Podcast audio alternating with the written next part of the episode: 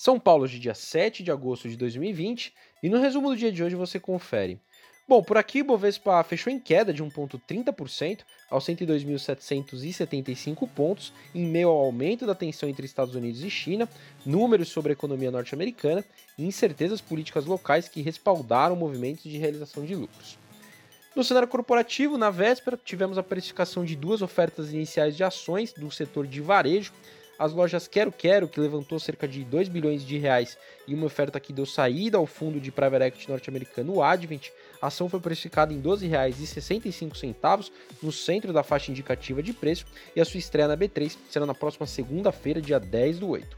A Demil braço no varejo farmacêutico da Profarma, angariou cerca de 400 milhões de reais que serão investidos na expansão da sua rede. O valor de cada ação saiu a 17 reais no piso da faixa indicativa de preço e a sua estreia na B3 também será na próxima segunda-feira.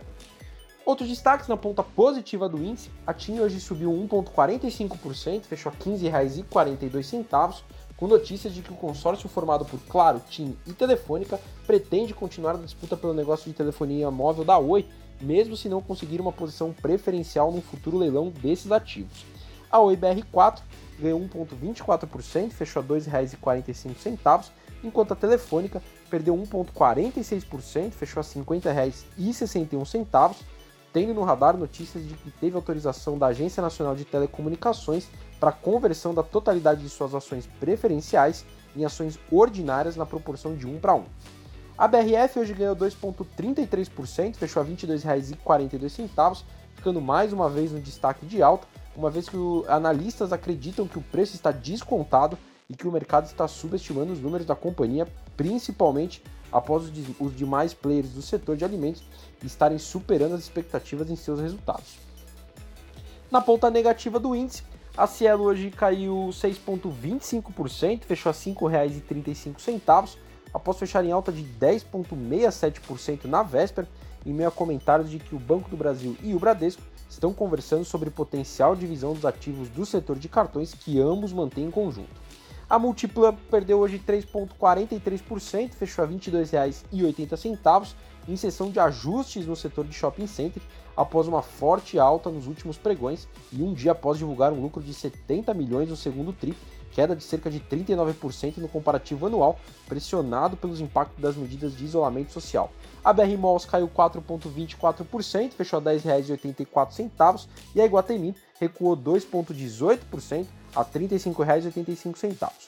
Indo para o exterior, as ações na China terminaram em queda nesta sexta-feira, depois que o governo americano revelou um plano para proibir transações dos Estados Unidos com o aplicativo TikTok e WeChat, ambos de empresas asiáticas. O índice CSI 300, que reúne as maiores companhias listadas em Xangai e Shenzhen, recuou 1,2%, enquanto o índice de Xangai teve uma queda de 1%.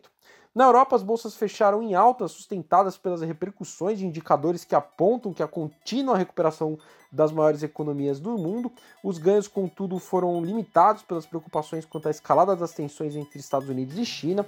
O índice pan-europeu encerrou com um avanço de 0,29%. Em Wall Street, teve dias de idas e vindas para enfim fechar com os índices mistos, com os investidores ponderando dados que mostram que a recuperação econômica permaneceu intacta contra sinais de que os legisladores permanecem distantes nas negociações sobre a próxima onda de estímulos fiscais. O Dow Jones caiu 0,17%, o S&P 500 ganhou 0,06%, quase estável, enquanto o Nasdaq caiu 0,87%. Bom, eu sou o Fábio Capone, Equity Sales do BB Investimentos. Diariamente estaremos aqui no Investimento em Foco, trazendo um resumo do dia do mercado para você. Até a próxima!